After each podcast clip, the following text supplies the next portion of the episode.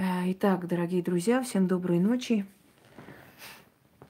Я думаю, что сегодня э, как раз в тему, скажем так, если учесть обстановку всего мира, вот все это сумасшествие, что творится вокруг и прочее, э, немного отойти от реального мира в мир мистики. Потому что очень многое в нашей жизни – связано с потусторонним миром, если, если не все. Вообще слово мистика, она придумана людьми. То есть в мире, в мироздании нет понятия мистика. Все, что мы видим в этом мире, это все закономерно. Просто мы еще не умеем это объяснять, поэтому мы называем это аномалия, мистика и прочее. А на самом деле это вполне соответствует законам мироздания. Вот как, например, много тысяч лет назад люди не знали, что такое химия, физика и любые такие явления приписывали колдовству. Ну, точно так же и мистика.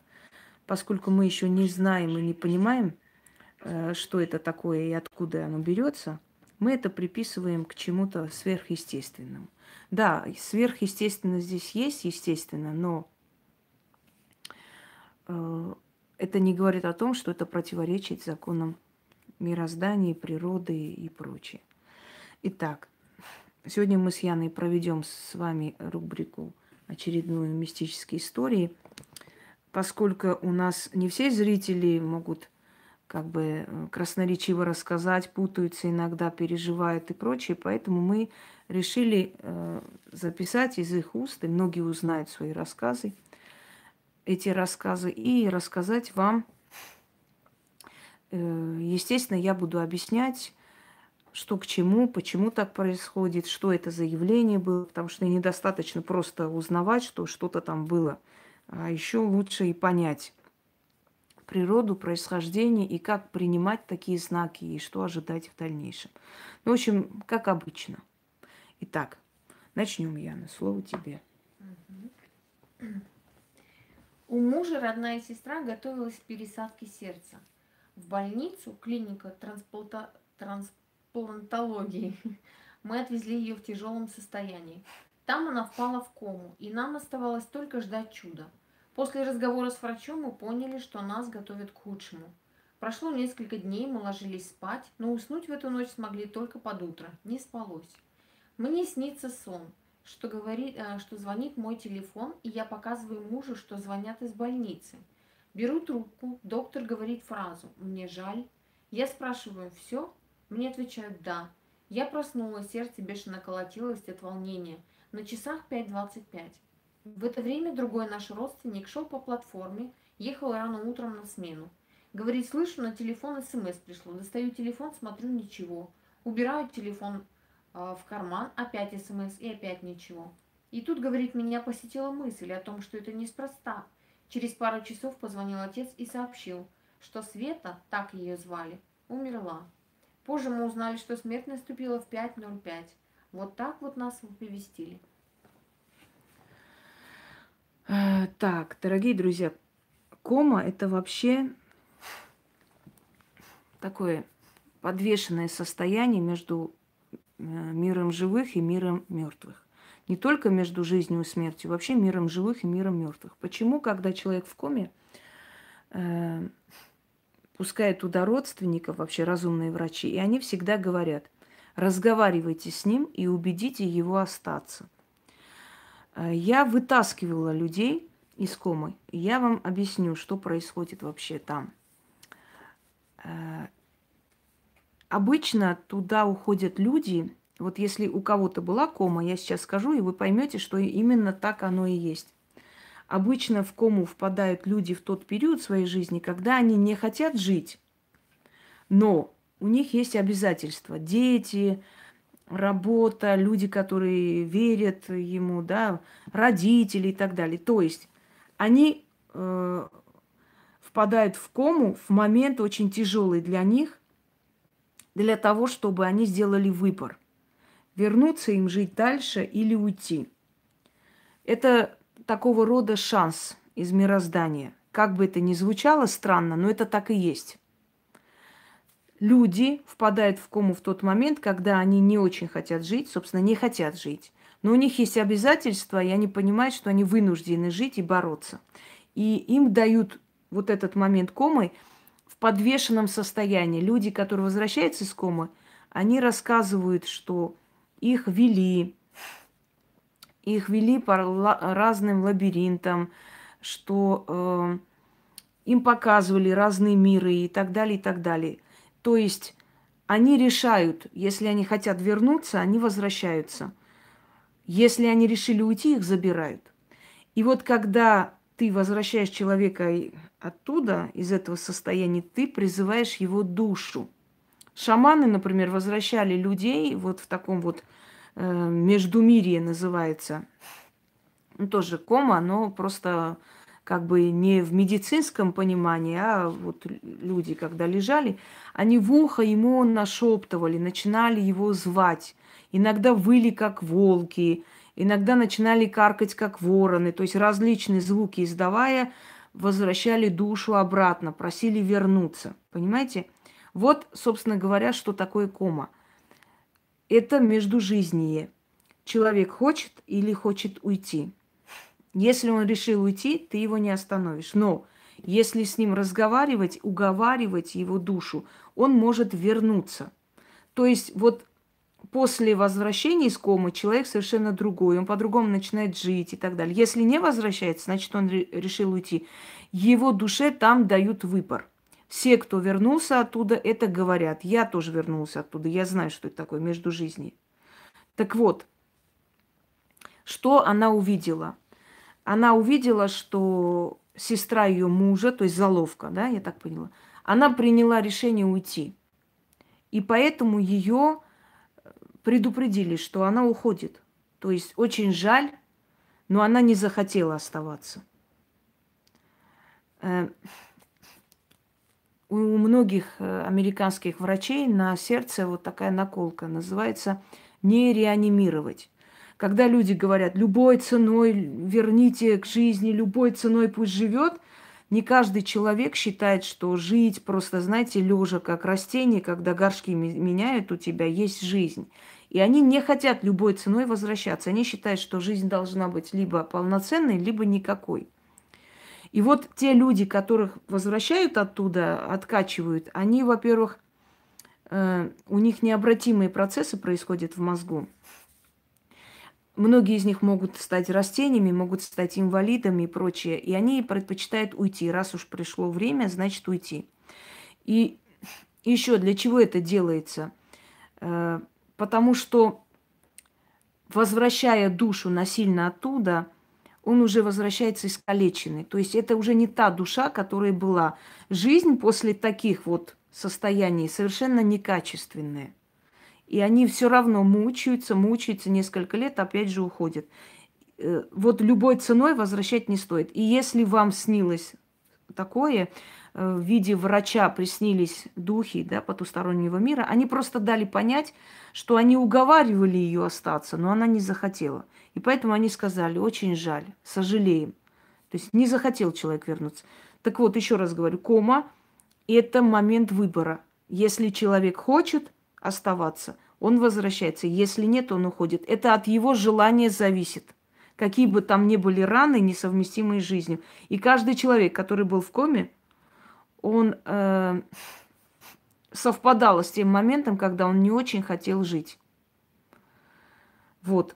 И вот когда его привели показали, что там в том мире, показали, что будет после твоей смерти, ты же, ты же стремишься умереть, вот тебя привели на время показать, понимаете, как в гостях побывать, посмотреть, прицениться. Вот хочешь оставаться, вот посмотри, вот так будет этот мир. Ты готова прийти уже? Если готова, тогда ты не проснешься. И когда человек говорит, нет, я пока еще не хочу, его возвращают. А те, которые уходят, им там понравилось. И они не хотят возвращаться. Теперь поняли, о чем речь? Давайте продолжим. Хочу вам поведать мистическую историю. Это, правда, не моя история, мне рассказал один мужчина. Я буду писать от его имени. Это произошло несколько лет назад, за полгода до аварии. Ночь, часов в 12, меня разбудил голос. Он сказал, чтобы я до рассвета поехал на кладбище и покосил траву, и что будет все хорошо. Я сел на диване и увидел перед собой темную сторону, хотя на этой стене висели полки, их не было, э, была пустая темная стена. Я опять лег спать, но в три часа ночи этот же голос меня разбудил и сказал «Иди на кладбище». Я сел в машину и поехал, взял большой нож и косу, фонарь. Было очень страшно, косил траву, как получается. Через полгода случилась авария. Женщина сразу насмерть, а, а на мне не царапины. Где-то за пять минут до аварии я увидел в зеркало, что за нами летит какая-то странная тень. Вот такую историю мне рассказывали. Так. Есть такие э, силы, духи, посланники смерти.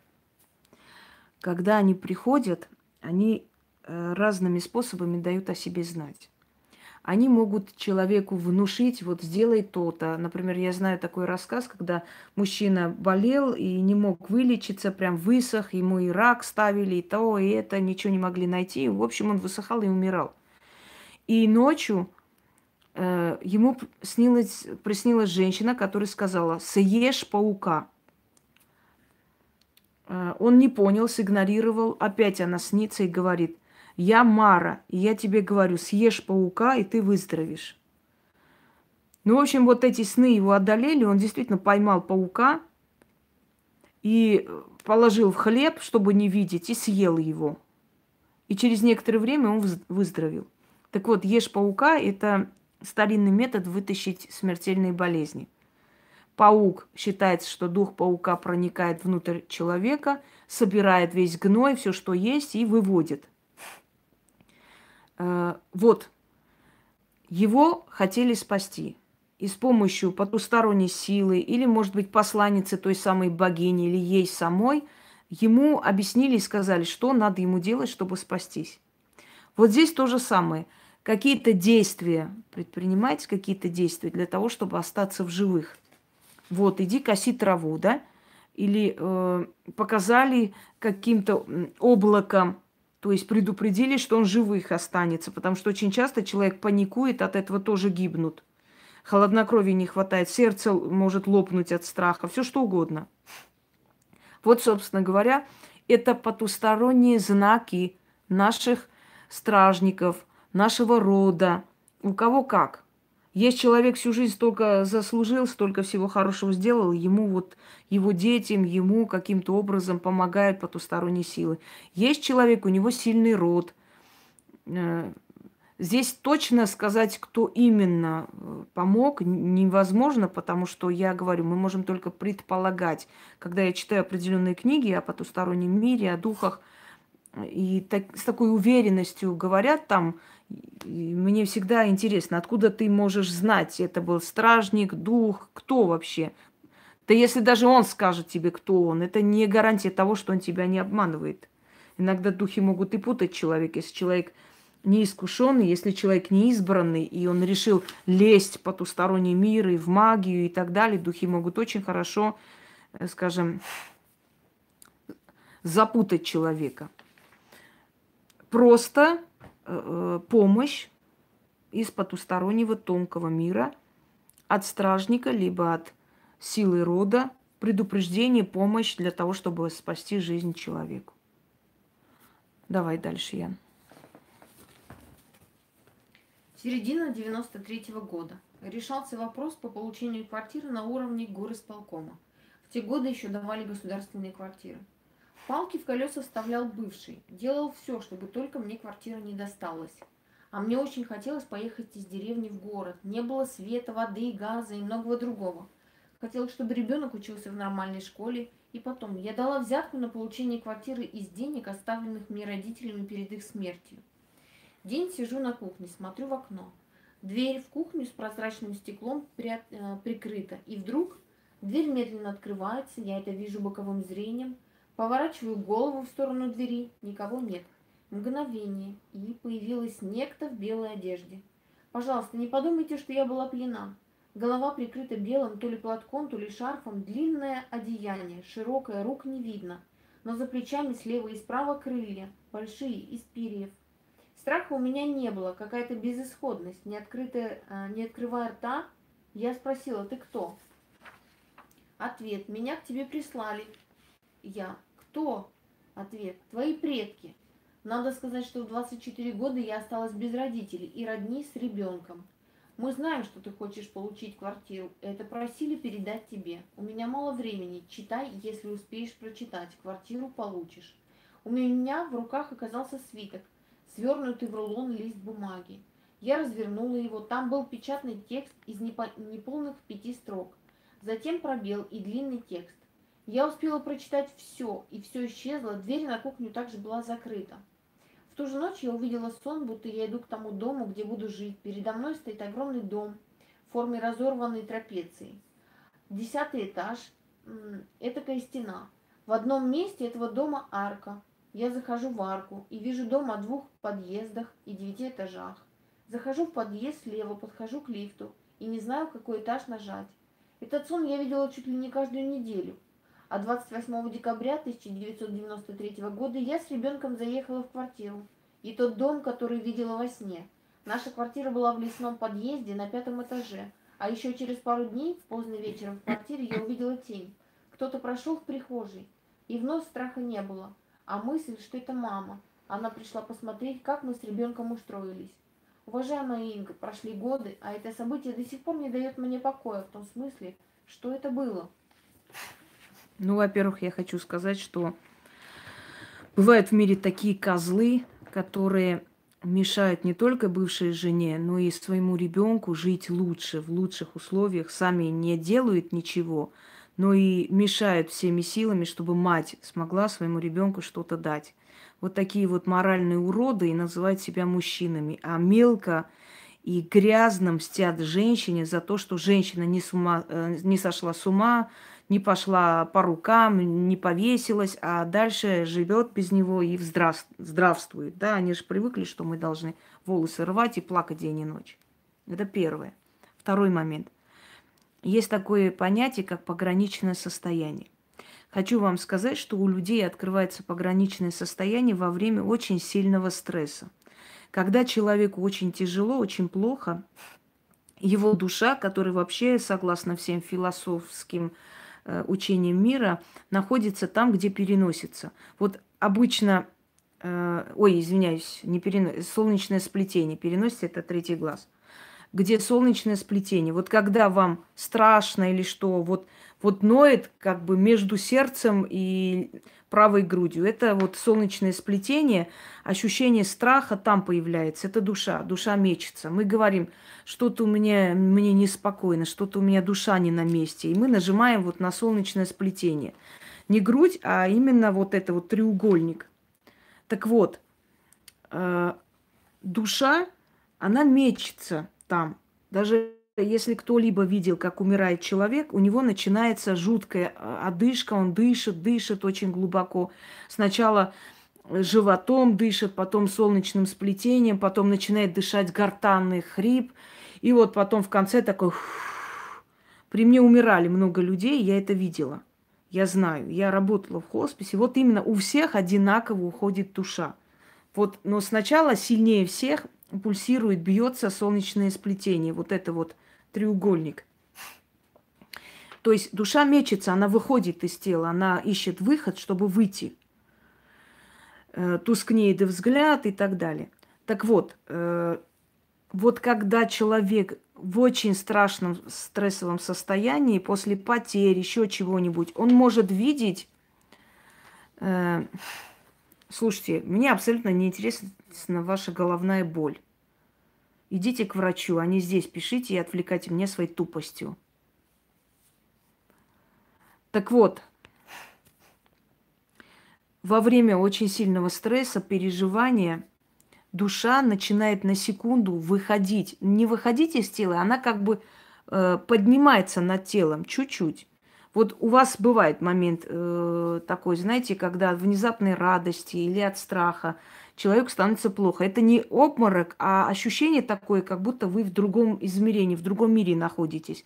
Бывают моменты, когда человек за рулем резко ощущает, как будто он стоит на месте.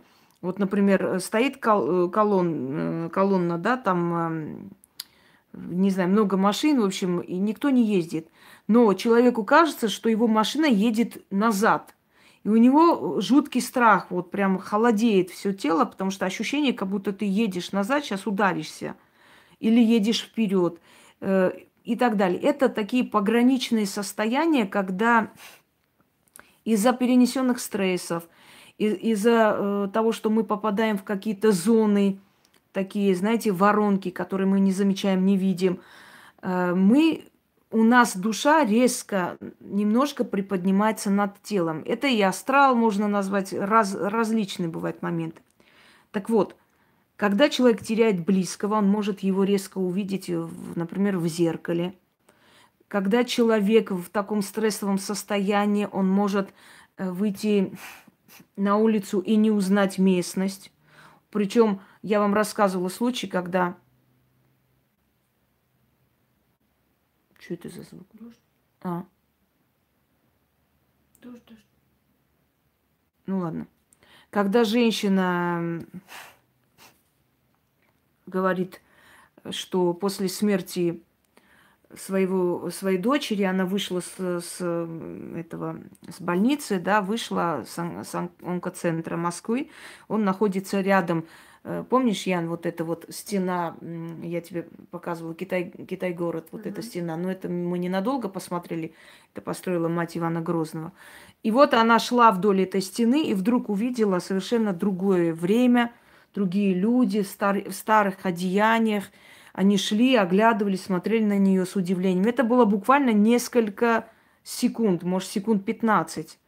Но она просто опешила от того, что она попала в какую-то другую временную воронку. То есть это тоже пограничное состояние. Вот что она увидела, вернемся к героине, да? Она очень переживала и наверняка и плакала по ночам, наверняка и просила все силы, а может и родителей просила, вы же меня там слышите, помогите, вот как, что мне делать и так далее – и в конце концов, вот эта сила, она услышала ее. Если у родителей были какие-то э, заслуги или у рода особые заслуги, то они отправили духа, сущность, который пришел и сказал ей, то есть попроси, вот почитай это все. Сейчас-то этот человек знает, как просить, я учу вас, а тогда же никто не знает. И в конце концов эта сила, вот теперь... Теперь удаляй. Теперь вы понимаете, что такое, то есть, что такое, когда передают духи через силу ведьмы, да, вещи, которые вы выполняете, они, они слышат и они делают, они помогают вам. Вот примерно вот такой же пример. А, они дают мне, я даю вам, вы это делаете, у вас получается. А в этом случае они просто напрямую пришли и ей сказали, вот это читай, и у тебя получится. Это пограничное состояние. Она увидела ту силу, которая в конце концов решила ей помочь. А почему сказали читай? Она эти слова, я уверена, что даже забыла и не помнит, что за слова она читала, потому что, э, еще раз вам объясняю, духи, они не вмешиваются в нашу жизнь, пока мы их не попросим. Вот она их попросила, они вмешались и помогли а, собственно говоря, заставили ее попросить, вот это читай, попроси эти силы, чтобы они тебя услышали, подсказали ей, понимаете? Э, это вполне вероятная вещь, и не раз, и не два. Почему человек говорит, я не была пьяна? Потому что обычно такие вещи не воспринимаются всерьез, и все время говорят, да ладно, да ты не в себе. Так говорят люди до того времени, пока сами не столкнулись с потусторонним миром. И вот потом они уже, естественно, говорят совершенно по-другому. Все. Давайте дальше. Это произошло примерно 15 лет назад. Я примерно еще полгода как жила в своей новой квартире и спала на полу, так как мебели еще не было. Было лето, я проснулась примерно 5 утра. Уже было светло и вижу, как из ванной комнаты выбегают два маленьких мужичка. Маленькие, с чемоданчиками – один светлый блондин, второй черный негр. Они пробежали мимо меня и остановились у открытого балкона. Отвернулись в мою сторону, и блондин, смотря на меня, начал оскаливаться. Я в страхе лежала и не могла шевелиться, и начала во всю силу кричать суры из Корана. Теперь, благодаря уважаемой Инге, я понимаю, что это глупо, но тогда я не знала, что надо делать в таких случаях. Блондин, блондин Это я не знаю, что было. Это Услышала? Да. Угу. Ну ладно. Ну. Сейчас Пусик как начнет тявкать. Так, э, теперь благодаря уважаемой Инге я понимаю, что глупо это, но тогда я не знала, что надо делать в таких случаях. Блондин оскалился с большей злобой, развернулись и сбежали в балкон. Больше я их не видела. А через некоторое время произошло еще одно. Был поздний вечер, темно. Я только легла и чувствую, как кто-то ложится рядом. Меня страх просто сковал, что я даже дышать не могла, не то чтобы повернуться. И через мгновение вижу, как ко мне подходит волк и ложится рядом. Понимаю, что это звучит как безумие, но, честное слово, угу. это было. Как прошла ночь, я не помню. Но от страха я не могла шевелиться до утра. После той ночи весь год я мучилась ужасными болями в спине. По утрам не могла шевелиться, специально присыпалась очень рано и через боль шла пешком на работу каждое утро 10 километров. На работе мылась под душем, и только тогда более-менее могла нормально работать. Эта боль а, временно через год пропала. Резко, точно так же, как и началась. Что это было, не могу знать, но интуитивно чувствую, что волк меня оберегал от кого-то, кто лежал рядом с другой стороны. Правильно чувствовала. Сейчас я скажу. Первое, что я хочу вам сказать, что это не бред, видение всего этого – Понятное дело, вы скажете, ну понятно, вам это дано видеть, это не значит, что всем дано. Но опять же, это пограничное состояние существует. Я э, первый раз влюбилась в своей жизни, когда мне было 14 лет. И я помню, что я видела его, этого мальчика. Я его видела перед глазами, он реально стоял. Я открываю глаза, он стоит. У меня весь день вот эти были видения перед глазами, я его натурально видела. Я видела духов после этого много раз. Но такое натуральное видение, как тогда было, повторилось э, еще один раз, когда я видела человека, которого знала. Э, нет, не один раз, конечно, несколько раз. Что за вообще э, бестактные вопросы? В кого? В, в Петю, например. Вот. Э, видела другого человека, знакомого, которого знала. Ну и таких случаев было много. Ты натурально видишь картину, ты видишь кого-то, кто приближается, садится рядом, э, может руку взять. И, естественно, ты можешь э, ощутить, просто почувствовать реальное просто присутствие кого-то. И ты не можешь понять, как это может быть. Я совершенно одна. А кто-то здесь находится. Вот я сейчас объясняю. Потом, другой момент насчет вот этих звуков, которые здесь. Я помню, когда э, моя близкая знакомая мне сказала, когда мы с ней, в общем, подружились некоторое время, она начала рассказывать и открываться, что они вот баловались всякой ерундой – она сначала пришла, я говорю, ты ничего не делала, почему у тебя вот такие вещи происходят в жизни? Никого не вызывали, ничего не делали, потому что если ты вызываешь, и ты не знаешь, кого вызываешь, э, и как их отправлять, в общем, лезешь куда не надо, они могут очень много бед натворить в твоей жизни. И э, она говорит, что они с мужем пошли к своим друзьям, и те вот предложили, давайте вызовем дух. Вот это вот ересь, который вот это спиритический сеанс, в общем, на всяких этих. Понимаете, это настолько глупо, люди не понимают, они вызывают непонятно кого, они не знают, как его отправлять обратно, как с ним общаться, но они его вызывают. И говорит, сидим, и вот, значит, мой муж очень много смеется, мол, ой, ерундой занимаетесь, бабы всякое, там бабуш, бабушкины сказки поверили. И мы начинаем вызывать. Он, говорит, замолчал, сидит, просто настороженно смотрит.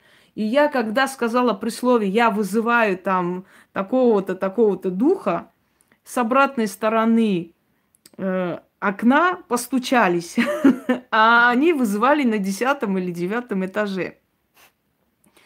Э, Артем, я вам советую изучить мой канал, чтобы не попасть в черный список. Поэтому изучите мой канал, потом будете эти вопросы задавать. Так вот, когда они, значит, э, вызывают духов, и с обратной стороны окна постучались. После этого он обматерил всех и вся, собрался обратно и сказал, да ну вас на всех к черту. Ну, не к черту, конечно, еще дальше послал. и с вашими этими баловством, и вообще, и так далее. То есть это абсолютная реальность, чтобы вы знали. И этому человеку, почему они виднеются. Я вам хочу сказать один такой интересный момент, вообще факт. Более всего духи, потусторонние силы и прочее приходят к мусульманам. Они к ним приходят больше, чем к христианам. Объясню почему. Во-первых, джинны. Вообще мусульмане боятся даже их имя произносить они, когда говорят, они говорят они, он, они не произносят. Считают, что стоит произносить, и они приходят. Очень целая, вот в Коране целая глава посвящена именно джинам, общению с ними, как вообще их избежать, что делать, чтобы они не злились. Если э, кипяток вылили на, э, на пол случайно, надо просить, надо конфеты разложить на пол, просить прощения у матери джинов, потому что, может быть, ее, дети в этот момент игрались, а ты кипятком на них налила, и после этого она может наказать. Такие поверья кажутся бредовыми, но они реальность.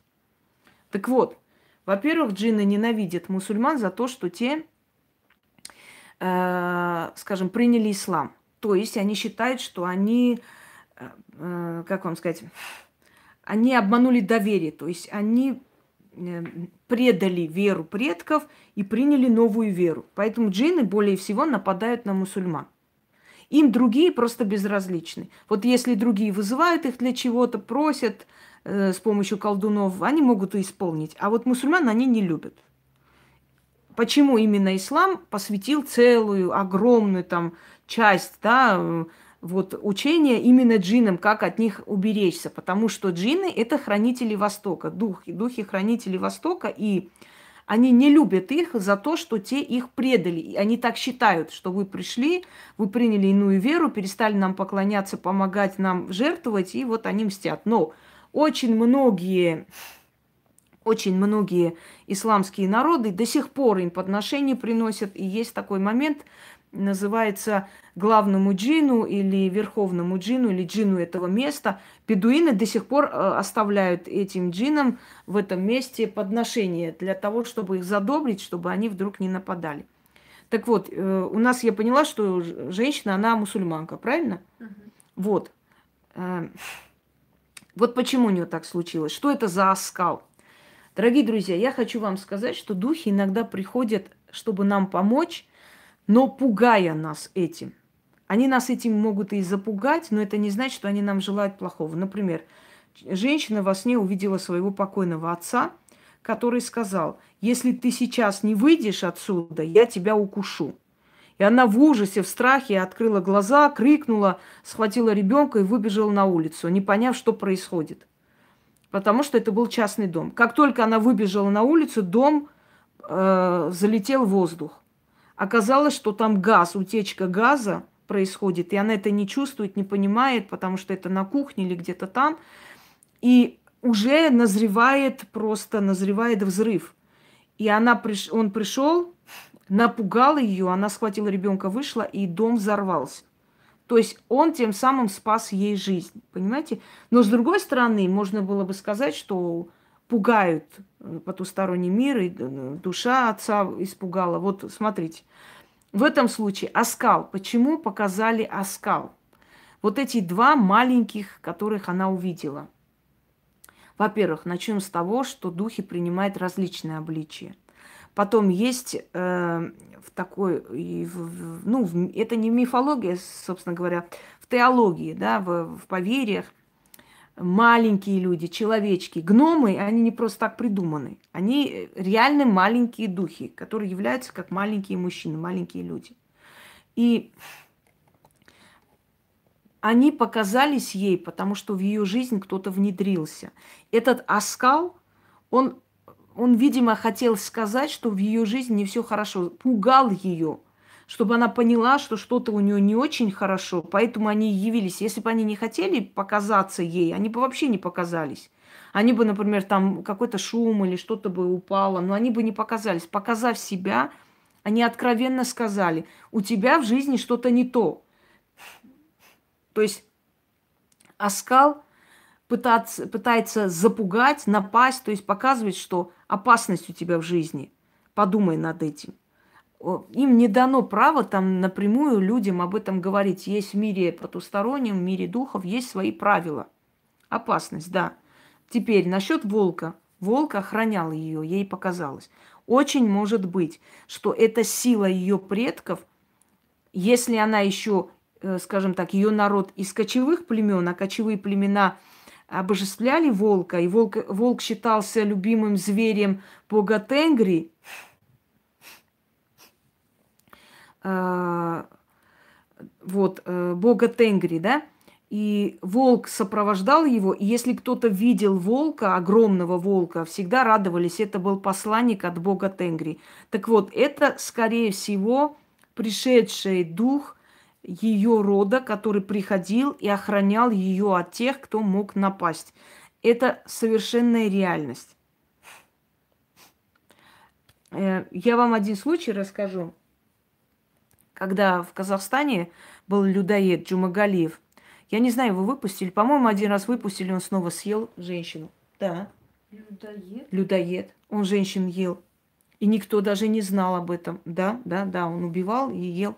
Когда соседи все они узнали, они были в ужасе, в шоке. Когда врачиха сказала, он совершенно здоров, и этот стоял рядом, и врач говорит, он совершенно здоров, готов Могу к жизни.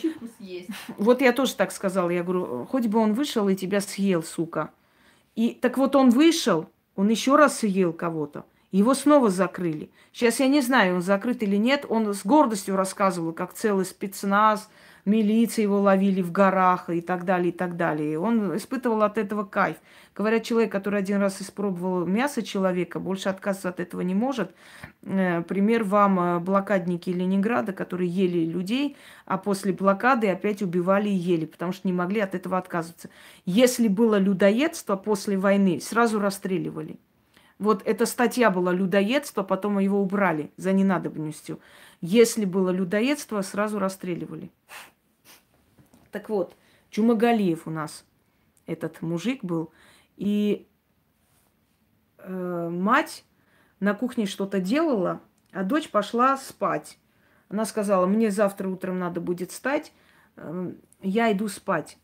И в какой-то момент голос ей сказал, встань и закрой дверь. Несколько раз, вот просто, вот просто э, настоятельно, встань и закрой дверь. Она вскочила и закрыла дверь почему-то на автомате, ну, на это, на засов своей комнаты. Через некоторое время на кухне крик услышала матери. Испугалась, тем более эти все слышала рассказы, все такое.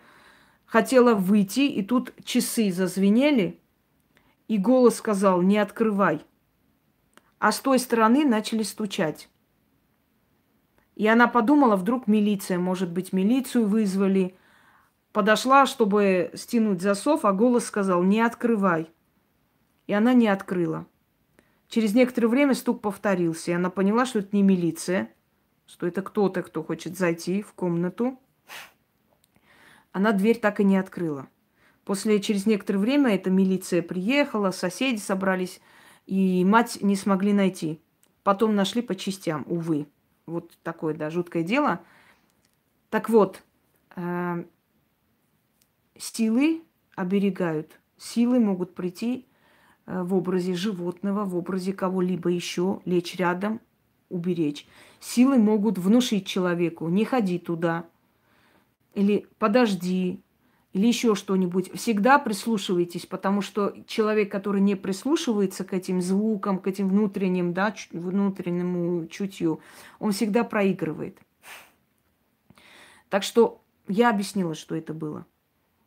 А почему именно она говорит, после этого в моей жизни это началось? Не после этого началось, оно уже началось, они пришли предупреждать. Просто она эти приметы не поняла. Ей надо было идти к человеку знающему, и тот бы ей объяснил и помог.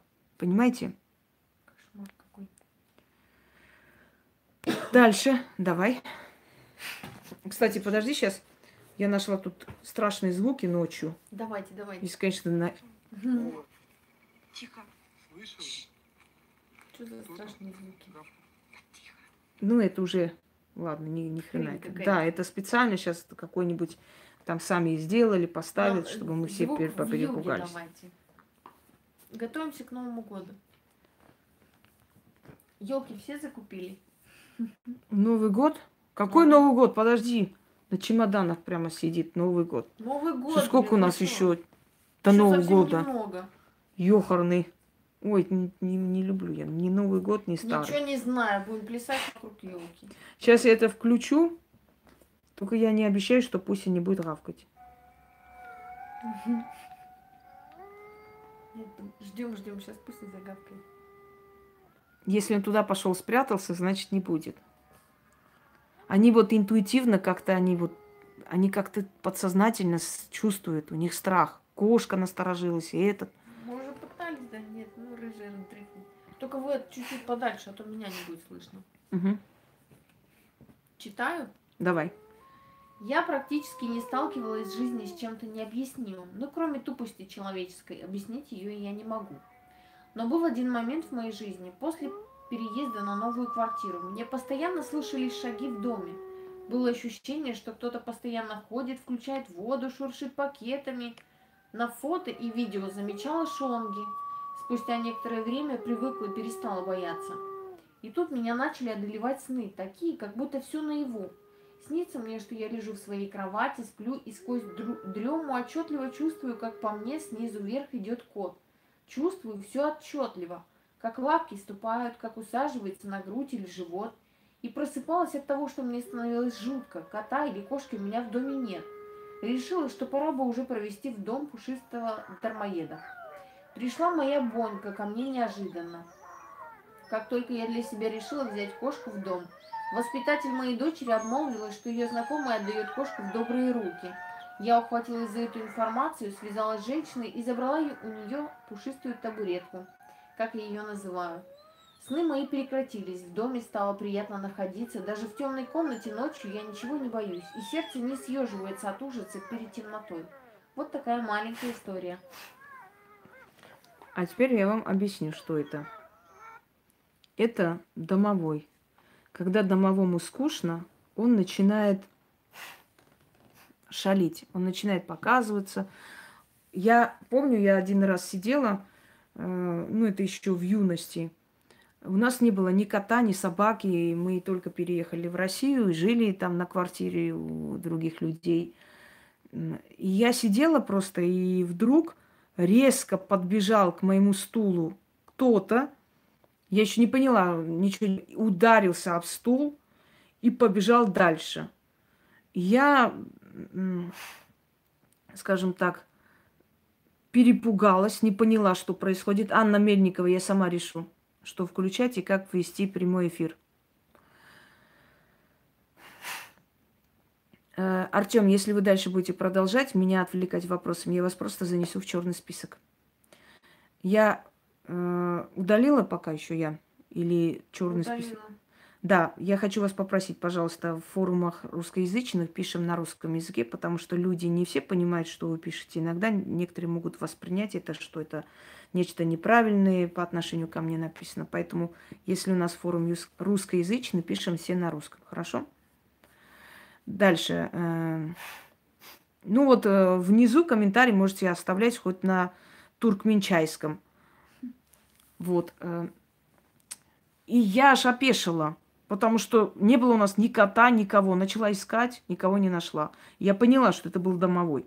Так вот, когда домовому скучно, он начинает шалить. Он начинает постоянно э, возле ног ложиться. Вы можете увидеть маленький комочек, который бежит туда-сюда.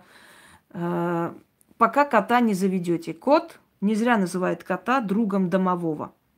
Когда приходит кот, кот наводит порядок. То есть они вместе дружат между собой и охраняют дом.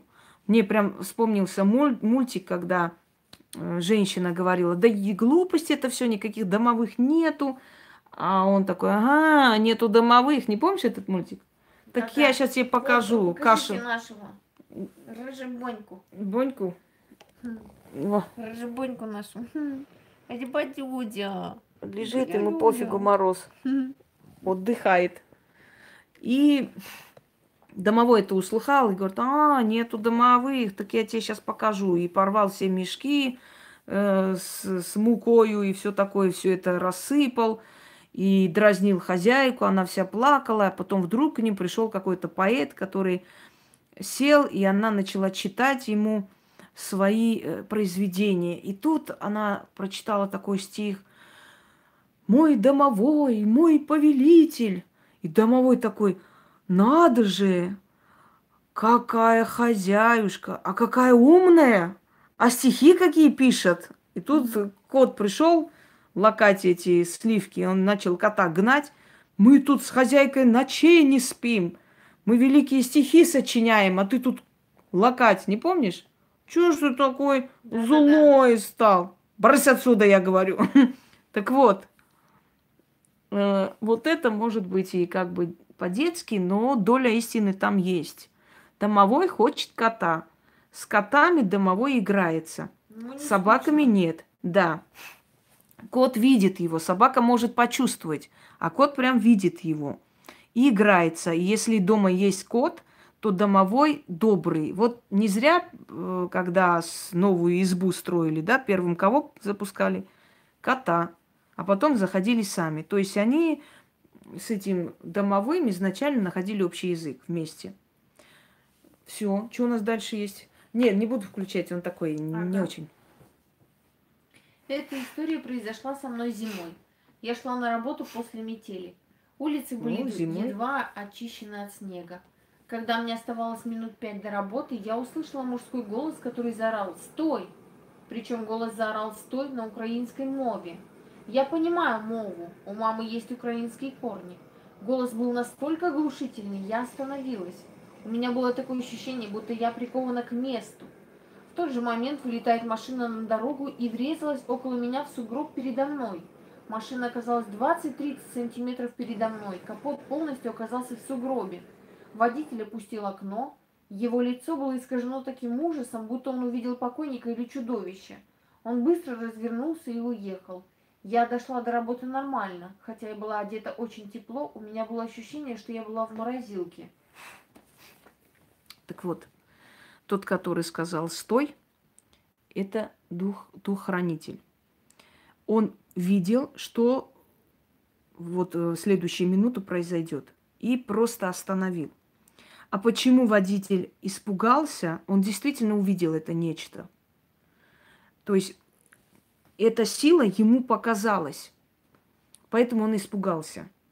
Это хранитель. Если время человека не пришло, он будет оберегать. Это еще и наша смерть. Наша смерть идет с нами рядом всю жизнь. Пока в, у, у него есть срок, вот у нее, у этой смерти. Вот сказали, вот во столько-то, в таком-то возрасте это забрать. И пока этого возраста не дойдет, и этого часа смерть будет тебя оберегать. А когда время дойдет, она заберет. Э, интересно, правда, когда смерть каждого из нас с нами ходит рядом. Еще раз напомню эту, эту историю для новых зрителей. А, эта история, она мне рассказана, и я очень прям запомнила это, когда э, женщина, которая любила носить все время золотые украшения, вот вам, э, кстати говоря, да, на, на заметку, вы должны себя оберегать и по ночам или в одиночку, когда ходите с таким огромным количеством золота на себе, вы должны понимать, что всегда вы лакомый кусок для всяких выродков, которые не прочь даже убить вас и это забрать. И вот она возвращалась домой с работы, э, с полным там руки золота и так далее. Был, э, была зима. Последний автобус она успела на последний, уже ближе к 10, там, ну, уже темно. И вот она едет и говорит, что Напротив меня сели двое, очень подозрительные, по ним видно, кто они были, и смотрят на меня и что-то между собой переговариваются. А у меня, говорит, дрожат руки, потому что у меня последняя остановка. И я понимаю, что эти двое за мной выйдут, никого не будет, и они со мной сделают все, что угодно. Я сижу, меня трясет, я вся бледная, и я не знаю, куда деваться и как мне спастись. И тут у меня возникает мысль взять и выйти со всеми э, на предпоследней остановке, и будь что будет. То есть она поняла, что смертельная опасность, она боится, она не знает, куда себя деть. И говорит, встаю и двигаюсь к переднему выходу, в то время как народ выходит практически все сзади. И когда она встала, эти двое тоже встали и поспешили к выходу назад. Э, народ вышел, вначале они выскочили, быстро вышел народ, и открыли уже переднюю дверь, чтобы она вышла. И она говорит, такое было ощущение, как будто передо мной стоит человек. Я не могу пройти вперед, как стена. То есть ее держат, она не может, парализованная стоит. И тут же шепотом кто-то говорит ей в ухо, не бойся, я рядом. Двери закрылись, автобус поехал. Все люди вышли, она одна поехала вперед. И вот эти двое тварей, которые думали ее ограбить, потому что понимали, что она должна выйти на последней остановке, да, подумав, что она решила тут выйти, тоже вышли следом. Но так уж оказалось, что ее не пустили с автобуса выйти. Дверь закрылась, она поехала дальше и говорит, я повернулась и увидела, как у них от удивления прям широко открытые глаза, потому что следующая остановка еще через полчаса, автобус ты пешком не догонишь и так далее. И она вышла из, на свою остановку, бегом побежала домой в частный сектор, и после этого больше никогда ночью золотые украшения не носила. Так вот, дорогие друзья, вот тот же случай. Такой же. Когда тот, который э, призван оберегать человека, он просто рядом – и может даже до такой степени оберегать, что громко сказать, не иди туда, или стой здесь, или не выходи, или дверь закрой, или не открывай и прочее. Я последнее время в нашем доме часто слышу Янин голос. Да ладно. Да. Я в тот день и его услышала несколько раз. Я вышла, говорю, что такое? Ничего. Или ты меня не звал? Нет. Это реально вот прям громко здесь. Два-три раза. Я говорю, да сейчас иду, потом еще раз. Потом тебя услышала, когда, извиняюсь, душ принимала, ты меня позвала. И я еще открыла отсюда, ору, говорю, я сейчас спущусь, потом тебе позвоню. Э, вот. И через некоторое время опять. Я бдю. Инга, я думаю, блин, э, ну она вроде не такой человек, чтобы пони- понимать, что я купаюсь и сидеть ждать там внизу, чтобы когда я искупаюсь, спущусь или что-то случилось срочно. Поэтому я тебе сказала, а что случилось такое срочное? Что-то случилось? Ты говоришь, да ничего. Вот. Э, они говорят. И, собственно говоря, вот это все не просто так происходит. Ну, потом объясню, сейчас не буду углубляться, что случилось после этого, какие вещи произошли. Но это не просто так, эти приходы, да. Но они всегда рядом, собственно говоря. Вот э, даже вот сейчас прям, прям, прям сейчас на секунду включу вспышку. Просто не хочу особо, ну, не, не хватит потом э, зарядки. Вот. Видите, пока спокойно. Не всегда они есть. А потом раз, и чего-нибудь полетит. Я никогда у себя не вижу. Вы приходите, у меня там что-то летает. Это мои, свои приходят. С собой как Знаешь, да, да, на 1 января, когда пьяные мужики, один такой, Семенович, а что там это, какие-то черти там ходят, что это такое? Ты успокойся, Вася, это со мной. Так что это мои. Вот точно. Так, давай еще один рассказ и принесу... Э, Зарядку? Да. Когда мне было лет 11-12, я резко стала плохо видеть. Мы с мамой проверяли зрение, и мне прописали тренировочные очки. В оправе были пластмассовые вставки в дырочку черного цвета, как дуршлаг. Я в них э, хорошо видела. И в один из вечеров меня потянуло посмотреть в окно из дома напротив. Я какое-то время очень часто туда смотрела, пыталась что-то там увидеть. Меня туда очень сильно тянуло и хотелось там побывать. Потом все прошло, и я об этом забыла. Но спустя пять лет я случайно познакомилась с молодым человеком, который там жил, и с которым мы встречались пять лет. Я через какое-то время вспомнила о том, как меня туда тянуло. И оказывается, в тот период, когда меня туда тянуло, в то окно, в ту квартиру, он туда переехал жить. Когда мы с ним познакомились, молодой человек из окна, его зовут Павел, мне было 16 лет. Я поступила и училась в колледже, и в один из дней мы с, с подругой на перерыве пошли покушать в одну из торговых палаток с фастфудом. И я помню, как я купила а, этот вкусный гамбургер. Мне было так хорошо и так вкусно, и тогда мне было видение. Я видела, как я утром сижу за столом в квартире у Павла, квартира в окно, которое меня сильно тянуло. И мы собираемся завтракать. И очень ярко светилось солнце в окно. То самое окно. Да, оно выходило как раз к ним на кухню. И я понимаю, что там живу. Я не могла поверить, как это может произойти. Да и как меня могут отпустить родители? Так. Э, во-первых, отвечу на вопрос Инны.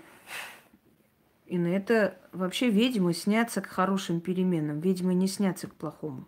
Поэтому, если такое есть, значит, есть какой-то шанс, и скоро этот шанс прояснится. Это насчет вас. Теперь, как происходит? Вот смотри, мы привыкли к э, обычному состоянию. Да, нетипичное состояние э, нетипичное состояние для нас нетипично, непривычно. И когда мы оказываемся в каких-то нетипичных состояниях, у нас происходят определенные вещи. Вот смотрите, говорят, вот ударила молнией, да, после этого там какой-то дар открылся, ясновидение. Это не так. Это было, это должно было рано или поздно открыться. Просто молния, она ускорила.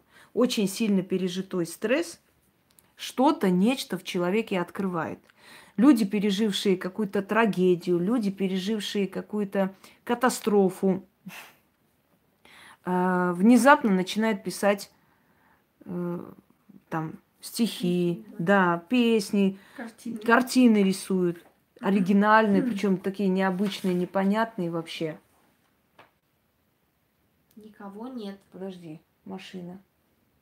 Ну и хрен с ней. Ну, она сюда едет или туда? К соседу едет, полковник едет. Не, я не из этой подумала. Вот. И вот смотрите, глаза. Что такое глаза? Глаза зеркало души не просто названо. Я еще скажу, глаза это э, двери в мозг. Так говорила Бехтерева. Подсознание.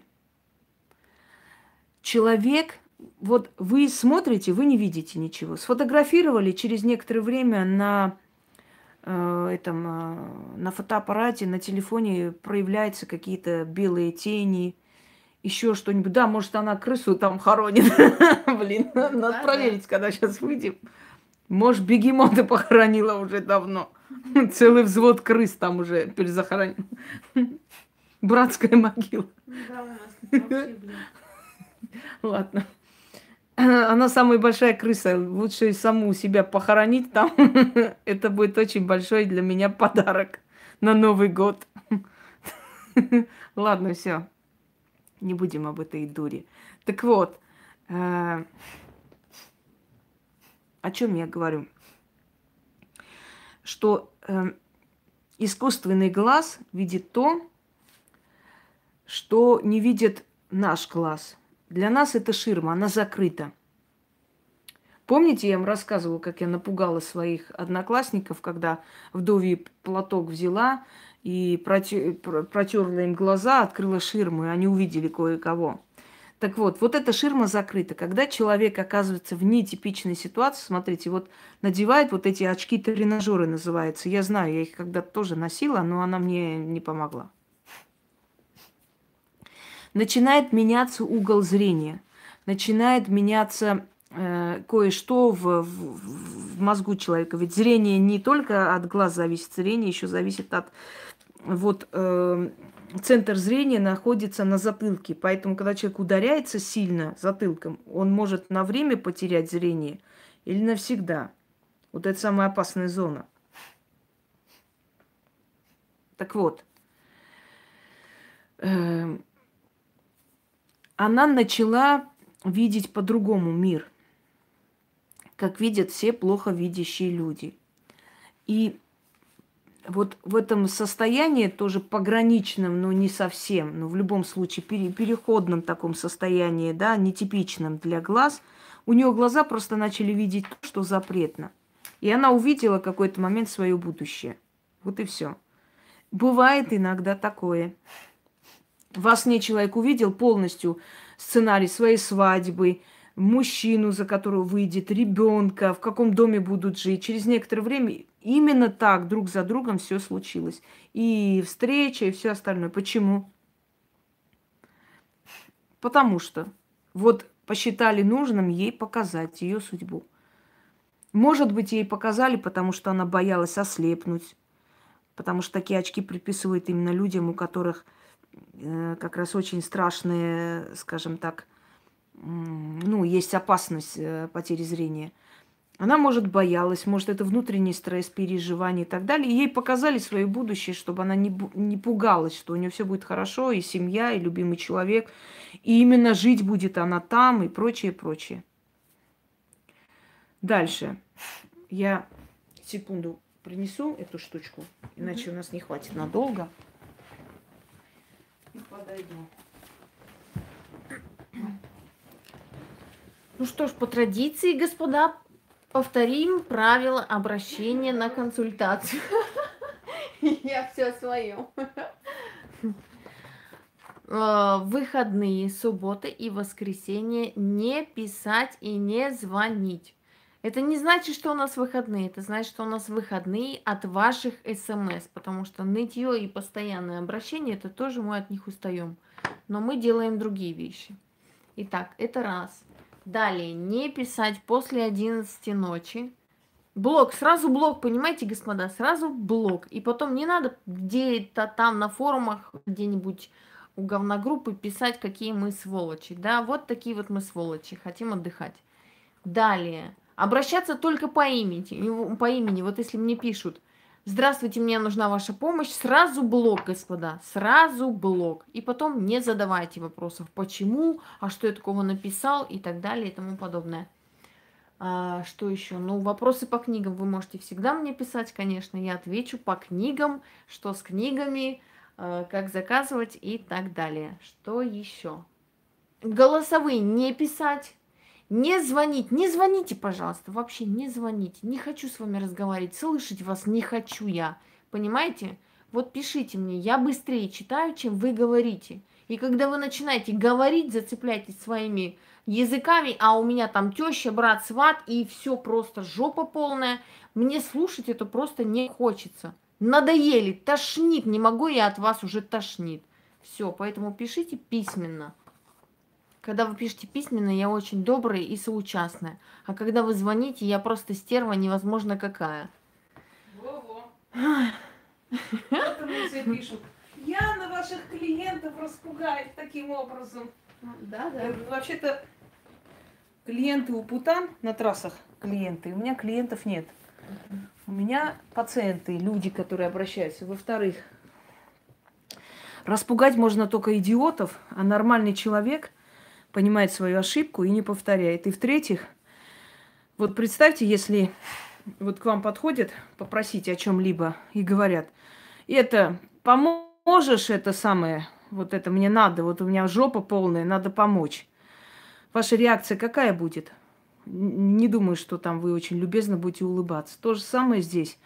Если вы приходите,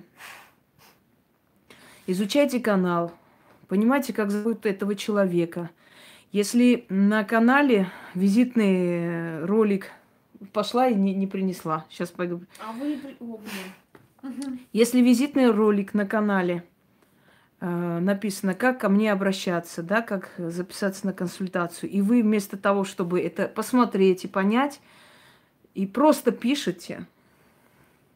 Мне вот женщина сегодня. А что вы не отвечаете? Через 15 минут я должна бежать и отвечать. Неужели вы думаете, что да, вы мне да. очень нужны? Это вам нужна моя помощь. А у меня столько народу, понимаете, не один, так второй. И в конце, ну, если вы не предоставляете услуги, может, тогда напишите.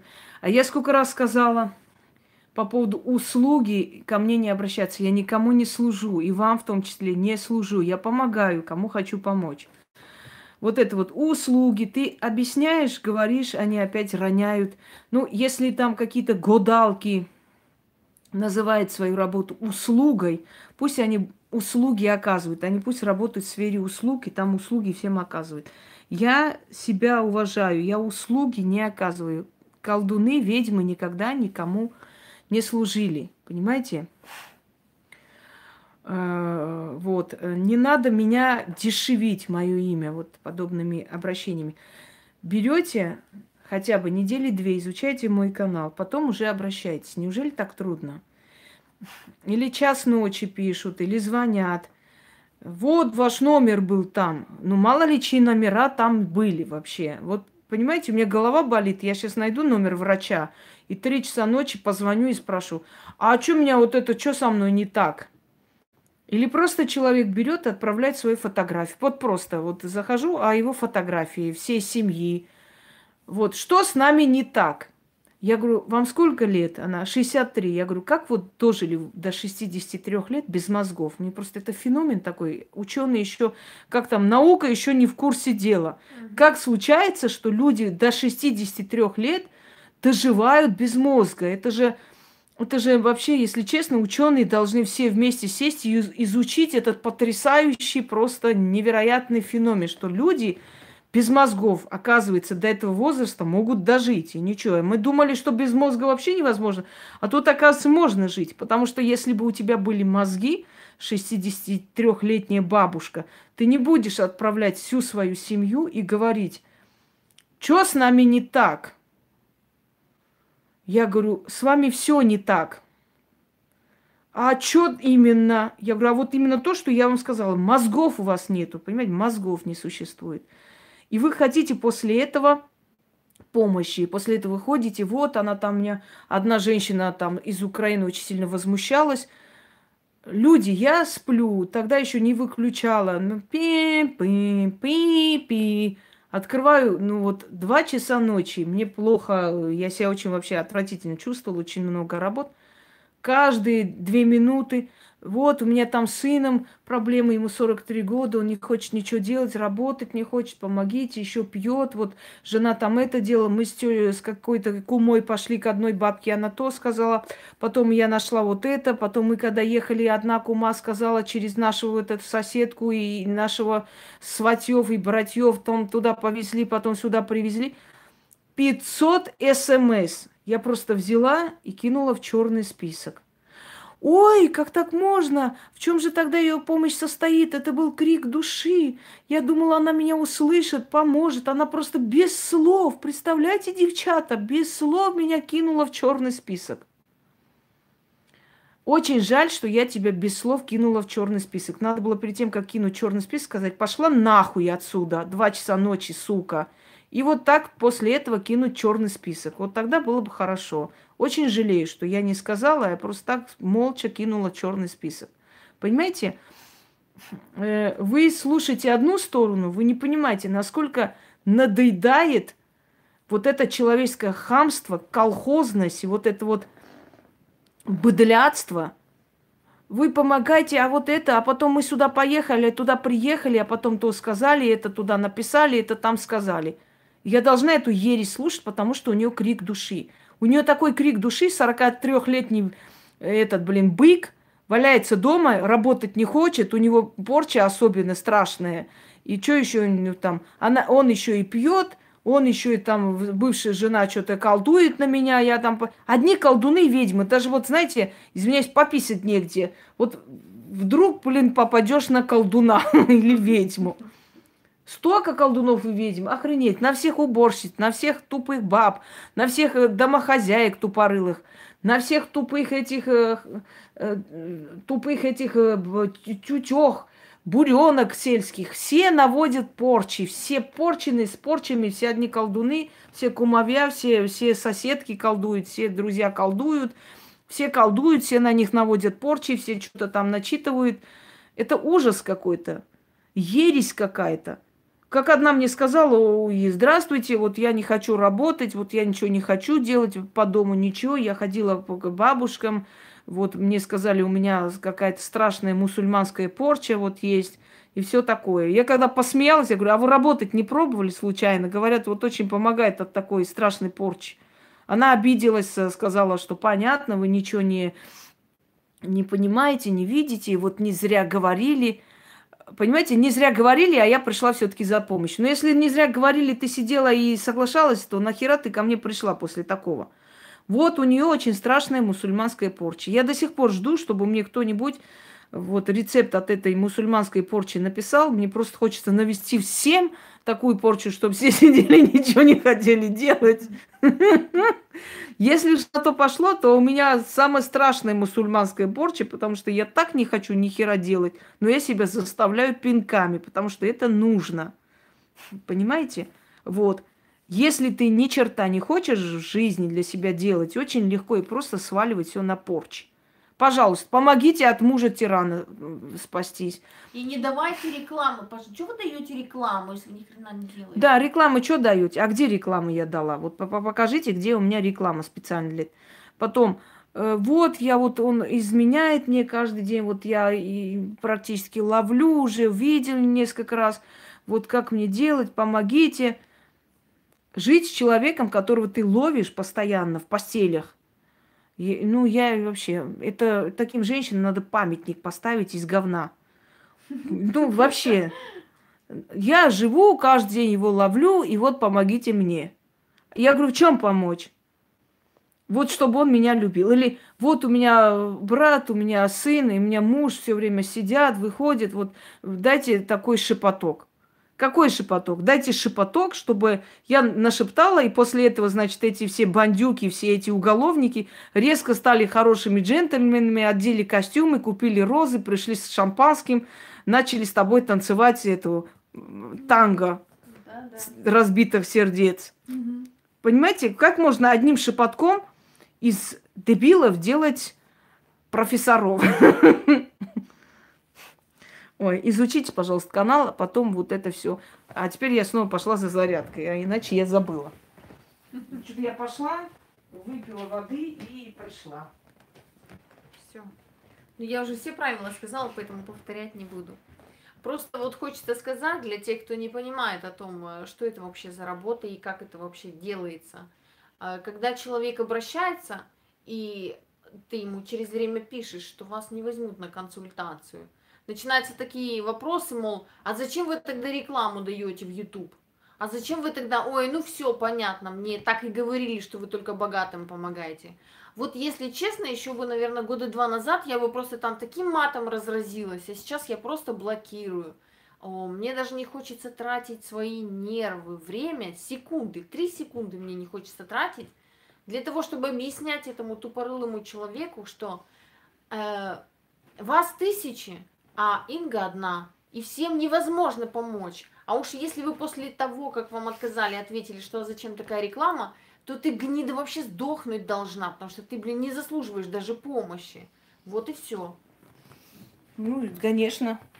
А вы не видели, что у меня возле каждого ритуала написано «только для богатых»? Я же специально отмечаю, что все понимали, что это только богатым можно делать, больше никому. Вот, э, финансы вызывать только богатым. Так что я, конечно же, только богатым и помогаю. Да, Это же хорошо, что наконец-то дошло до народа. Ритуалы тоже только для богатых. Да, только для богатых. И больше ни для кого. Чтобы никто не смел из бедных там трогать. Угу. Ужас. Так. Так, секунду. Сейчас заряди. Итак, как сказал наш дорогой Кубович, рекламная пауза была. А теперь давайте сейчас исправлю. Угу. И продолжим.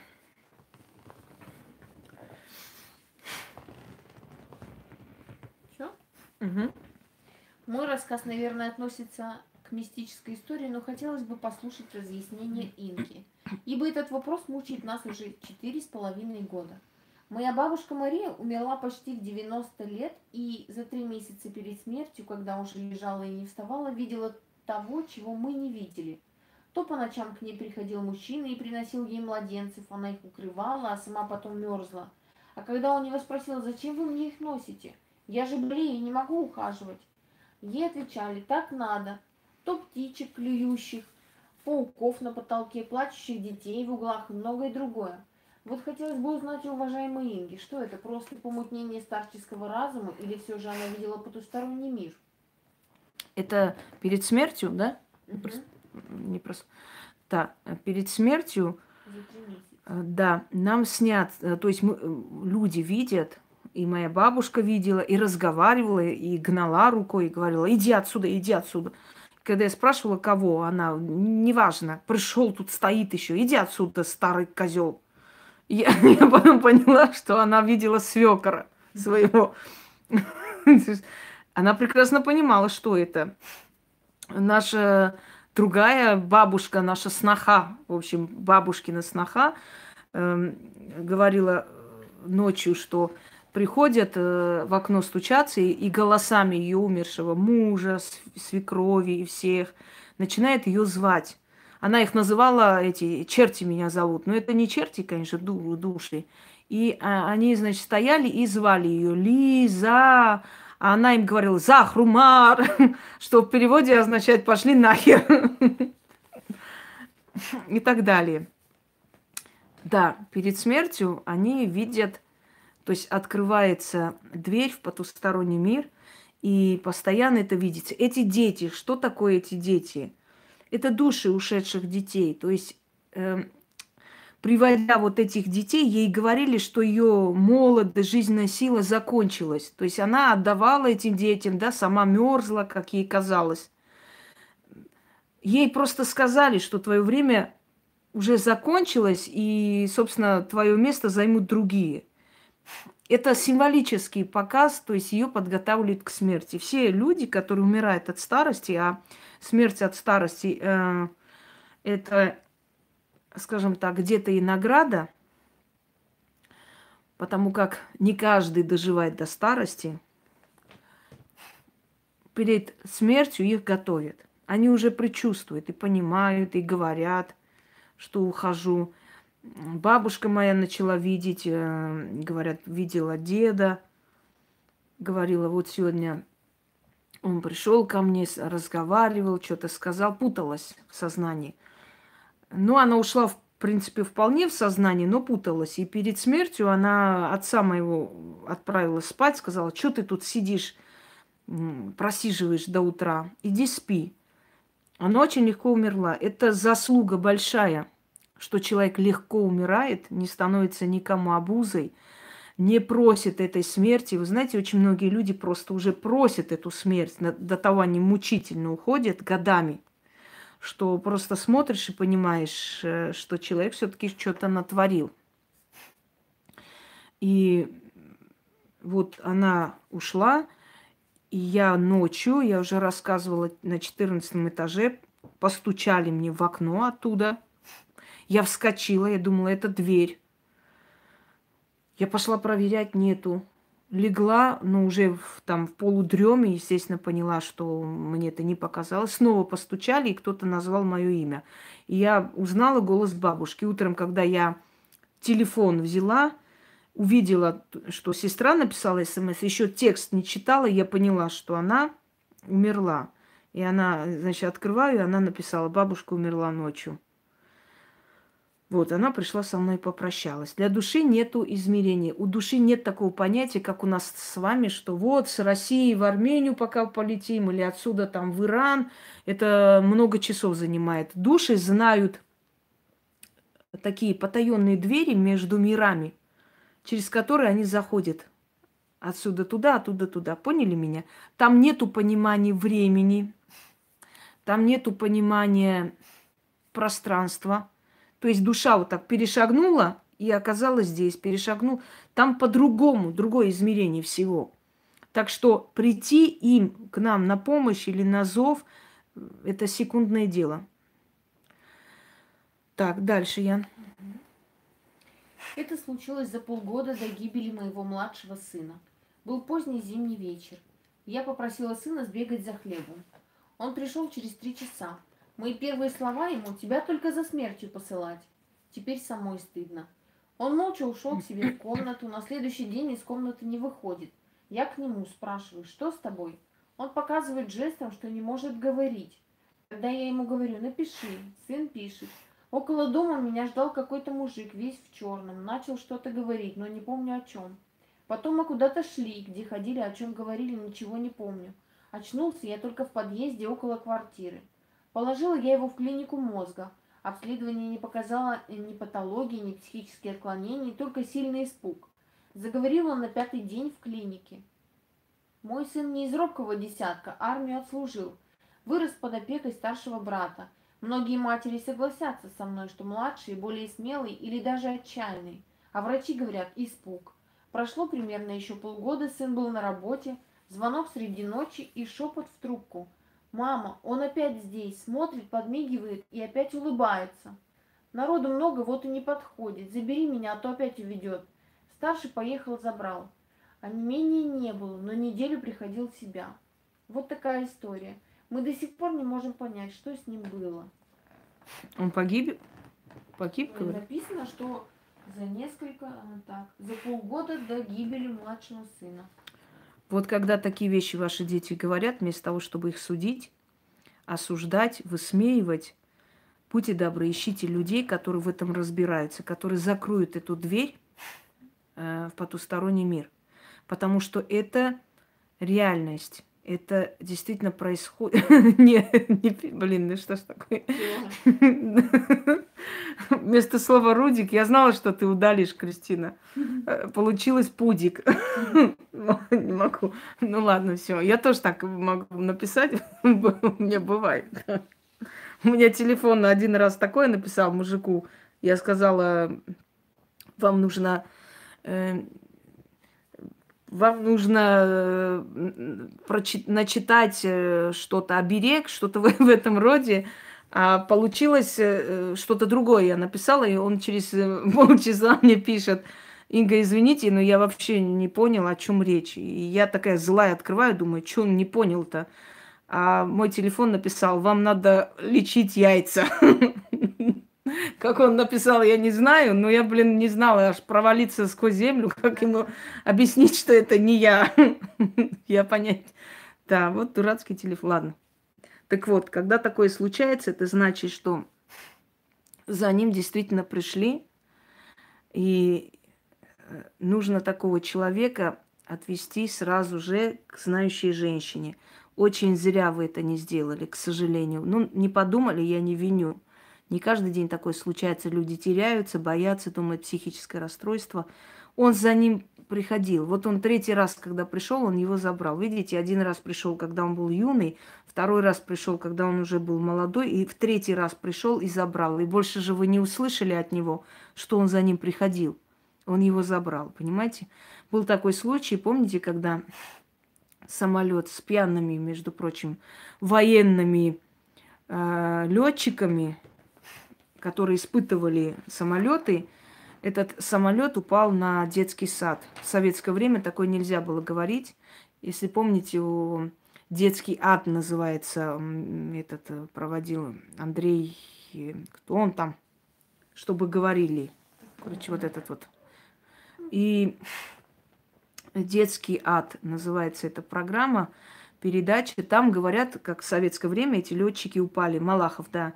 И этим летчикам не сказали, что они были пьяны только по той причине, чтобы дети получали их пенсию. То есть тут тоже соврали. И многие родители говорят, что вот такие вот видения были у детей, они не обращали внимания, они очень переживали. Э, одна девочка, которая проснулась ночью, начала плакать. И мать говорит, что с тобой случилось, Машенька? Она, мам, вот меня черный человек отобрал, схватил у тебя из рук, вырвал и унес.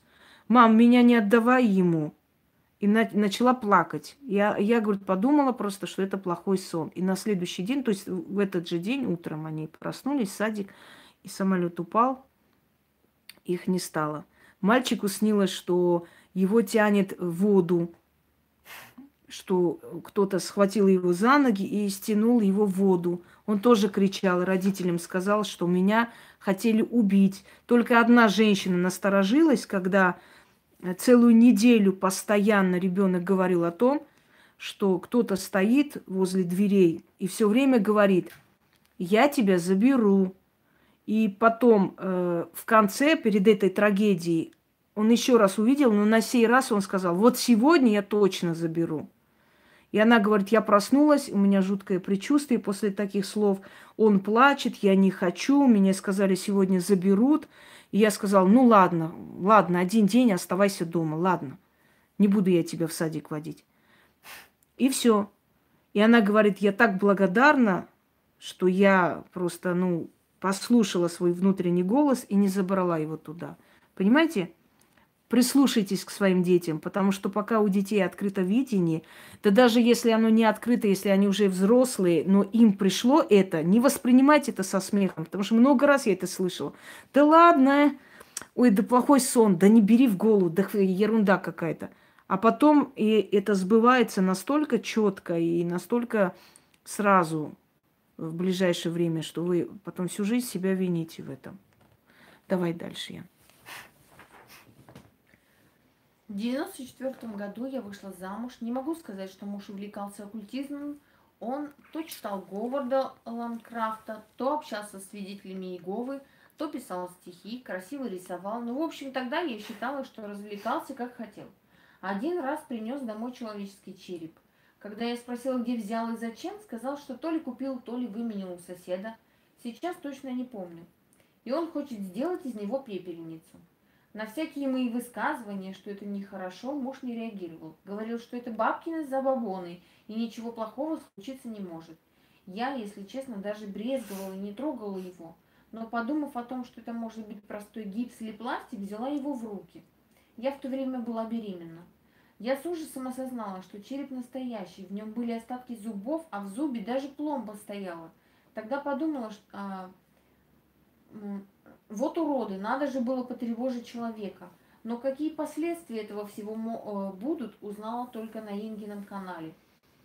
Обычно перед тем, как умирает человек, залетает голубь. А к нам залетела летучая мышь в открытую форточку, даже жила с нами пару ночей. Все билось ночью, в окно хотела вылететь. Ну, в общем, ребенка родила я мертвого. Забеременела второй раз, и, слава богам, у меня есть дочь. Муж начал пить, я, естественно, с ним развелась, а он задушил свою бабку и сел в тюрьму. Через четыре года вышел из тюрьмы с последней стадией цирроза и через полгода умер. Вот такие вот последствия бывают из-за неуважения к силам смерти. Теперь, вот у меня спрашивают, да? Я всегда говорю, дорогие друзья, есть такое понятие архетип это то, что заложено генетически. То есть то, что запретно, что нельзя, чтобы было. Вот запрет, нельзя этого делать. Это архетип. Нельзя тревожить покойных. Насчет черепов. У ведьм должно быть уважение к силам смерти те люди, которые ставят черепа всякие там и так далее, просто, знаете, не в попад, везде у них черепа, гора костей. Смотрите их там, например, сайты или э, каналы.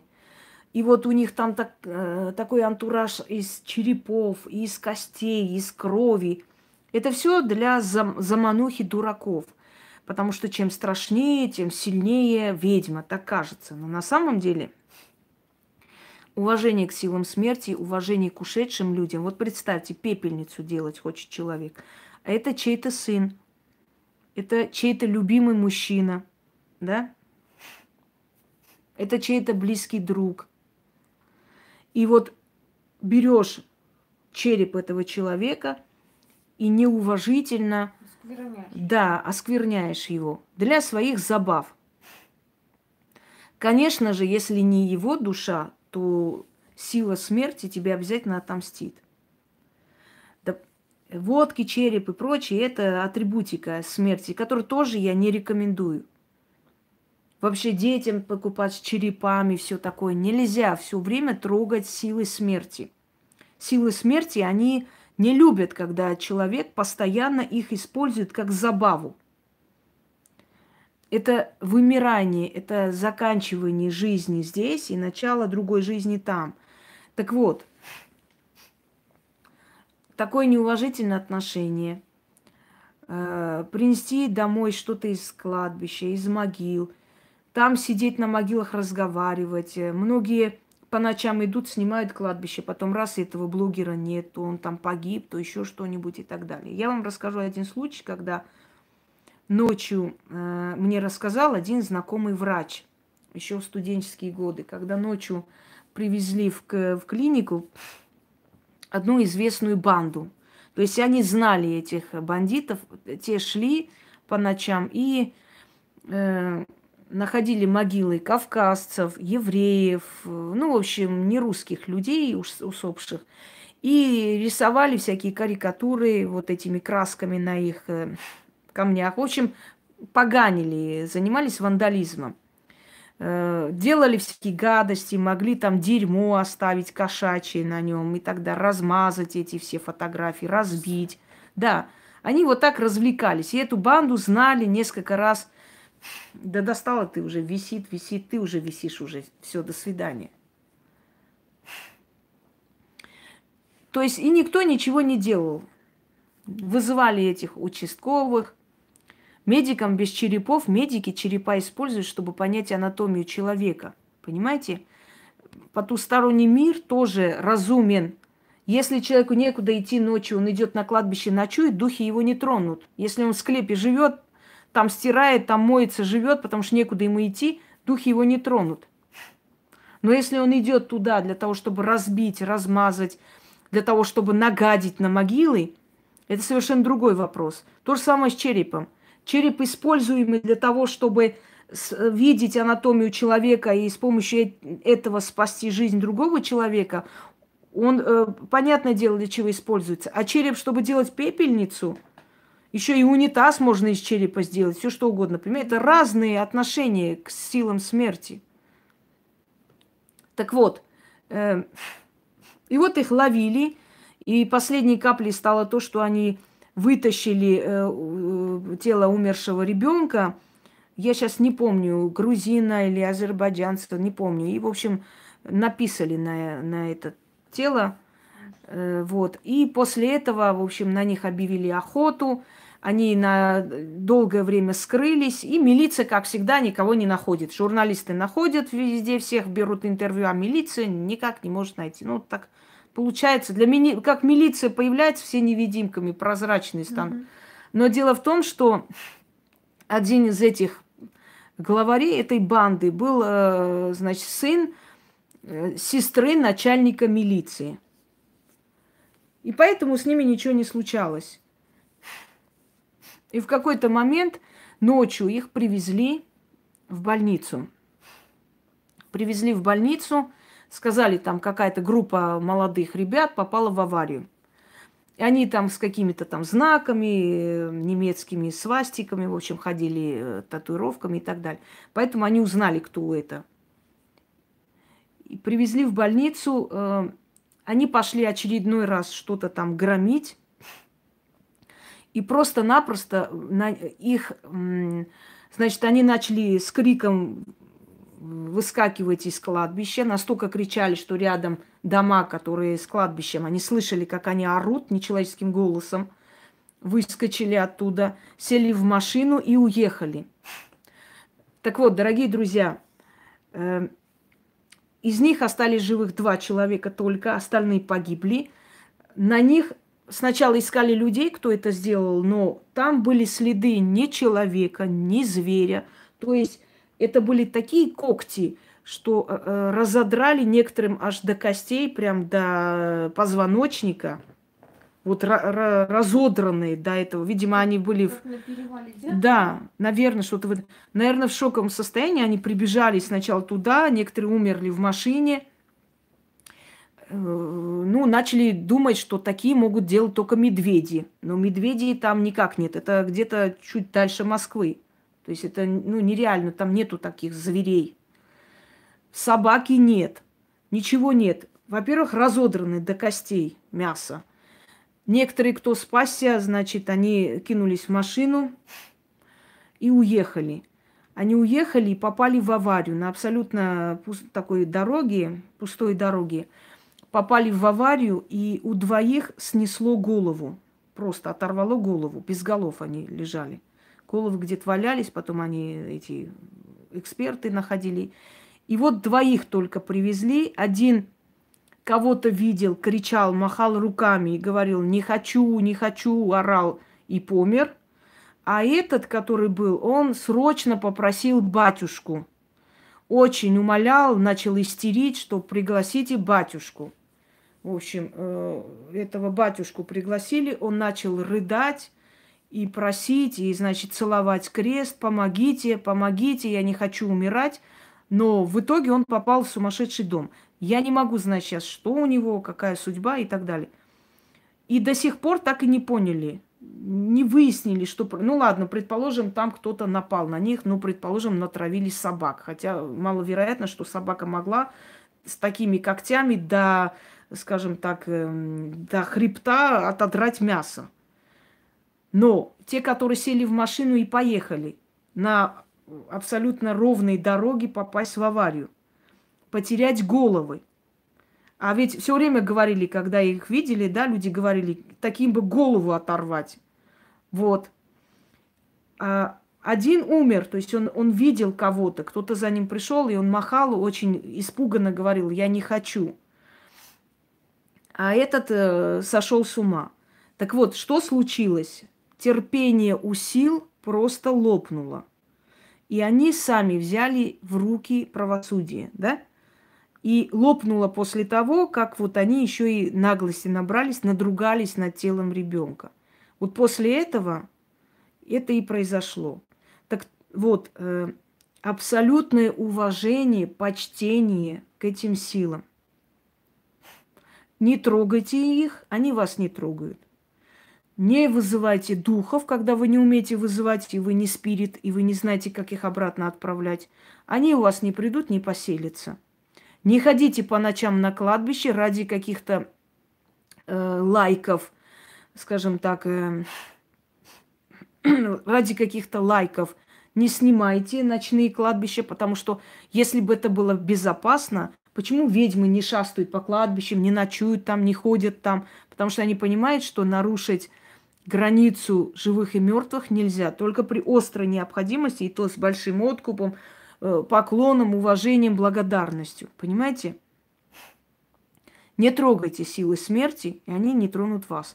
А что случилось с этой семьей? Наказание за э, непорядочное, аморальное отношение к смерти, к умершему человеку, к останку умершего человека. Что значит пепельница? Я знаю случаи, когда делали из черепов, нажравшиеся новые русские 90-е, делали из черепов своих врагов чаши, из них пили. Угу. Через некоторое время сами умирали и туда же. Вот Хованское кладбище километровое, он же считается один из самых больших кладбищ в Европе вообще, Хованское. Там же автобусы едут. Хованское запутаться может. Вот Хованка вся там лежат они. Вот вся братва 90-х лежит там потому что неуважение. Потом я сколько видела на надгробиях фотографий, селфи на, на фоне кладбища. Это, видимо, последняя была фотография этого человека, да, и ближе к всего, к его истинному лицу, какой он был. И вот такие фотографии ставили, и сзади он-то размазал мастер, но видно все равно, потому он же там угу. печатают потом размазывают. И видно, что он на фоне кладбища сфотографировался. Такие вещи опасны. На фоне часов фотографироваться, остановить свое время. Э, знайте такие вещи, потому что иногда по незнанию делаем глупости, не понимая, что вот именно это и повлияло на дальнейшую жизнь человека. То есть именно это и повлияло, что дальше у человека пошли очень страшные вещи. Все, дорогие друзья, в принципе, все, да, Ян? Я думаю, на этом все. Я подготовлюсь к другому эфиру пока. Желаю вам удачи. Пересматривайте. Может, у кого-то были похожие случаи, и, может быть, вам эти рассказы пригодятся, и тем более, что, э, скажем так, я объясняю, почему так происходит, по какой причине. То есть я разъясняю, если у кого-то есть схожие моменты в жизни, вы уже сами поймете, к чему это было, кто это был и почему это так случилось. Все, всем удачи.